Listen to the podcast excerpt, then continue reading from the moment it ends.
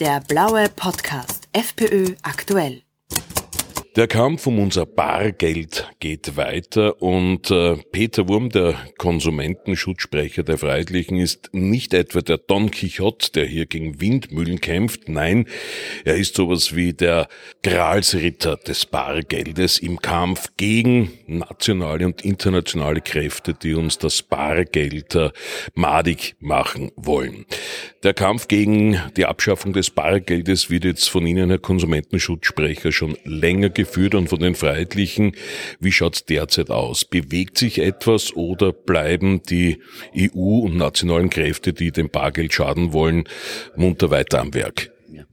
Ja, dieser Kampf für den Erhalt des Bargelds ist leider notwendiger denn je, muss man sagen. Und alle unsere Befürchtungen und Prophezeiungen zu diesem Thema sind leider jetzt sukzessive eingetreten. Äh, und deshalb werden wir auch nicht locker lassen und diesen Kampf sogar noch intensivieren und alles tun, um die Bevölkerung erstens einmal aufzuklären und dann in Folge auch Wahlen zu gewinnen, um dann das Bargeld wirklich abzusichern.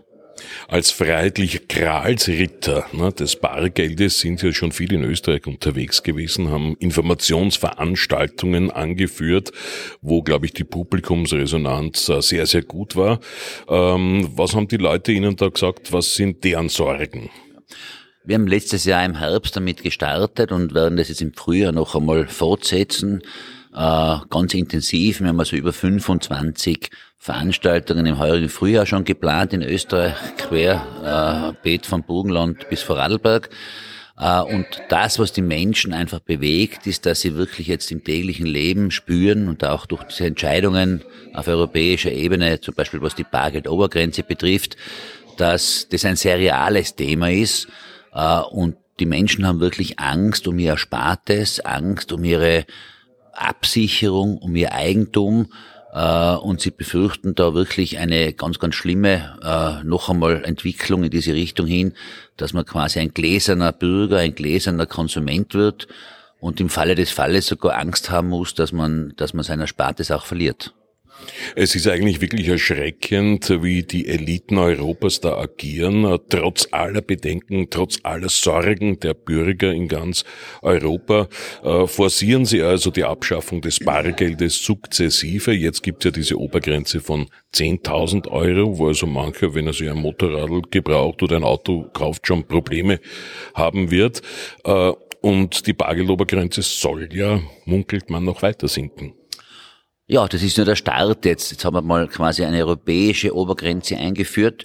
Die ist ja national im Übrigen ja viel niedriger. In Belgien sind es, glaube ich, zweieinhalbtausend Euro, in Griechenland 500 Euro, in Italien 1000 Euro. Das heißt, es wird mit Sicherheit nach den EU-Wahlen im 9. Juni äh, werden diese linken Kräfte in Europa versuchen, diese Bargeldgrenze noch weiter nach unten zu drücken.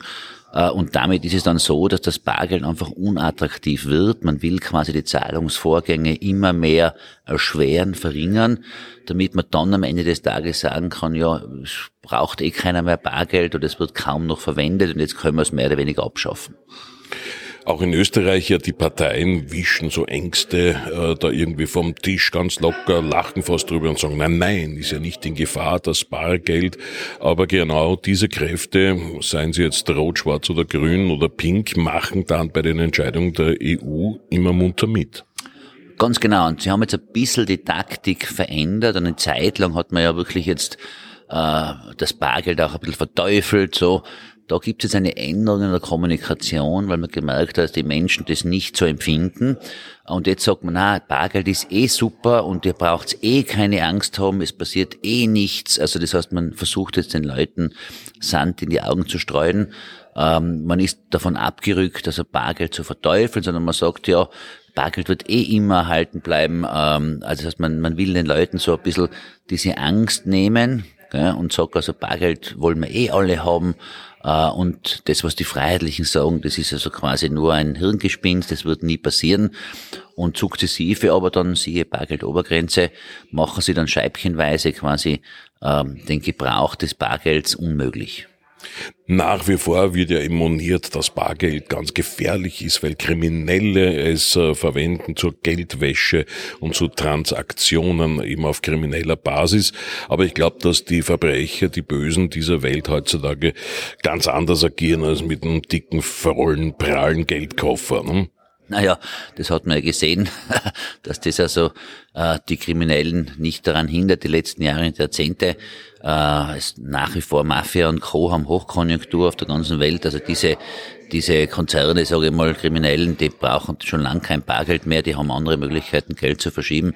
Die wird man auf dem Weg nicht erwischen. Aber es geht ja auch gar nicht um dieses Schwarzgeld, sage ich einmal, sondern es geht ja darum, dass die Europäische Union uns jetzt verboten hat, mit eigenem, nachgewiesenen, privaten Geld, also wo ich nachweisen kann, das habe ich mir erspart, das darf ich nicht mehr hernehmen. Also es geht gar nicht darum, irgendwie illegale Geldflüsse zu limitieren, sondern diese Entscheidung der Europäischen Union mit der Obergrenze heißt nichts anderes, dass ich, obwohl ich nachweisen kann, ich habe das versteuert, das habe ich mir erspart, dieses Geld nicht mehr ausgeben darf. Und das ist eigentlich der, der Wahnsinn an der Geschichte.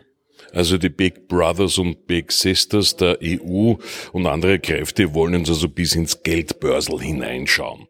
Alle Mannschaften sozusagen der Freiheitlichen äh, helfen also mit, äh, das Bargeld äh, für uns Bürger zu retten.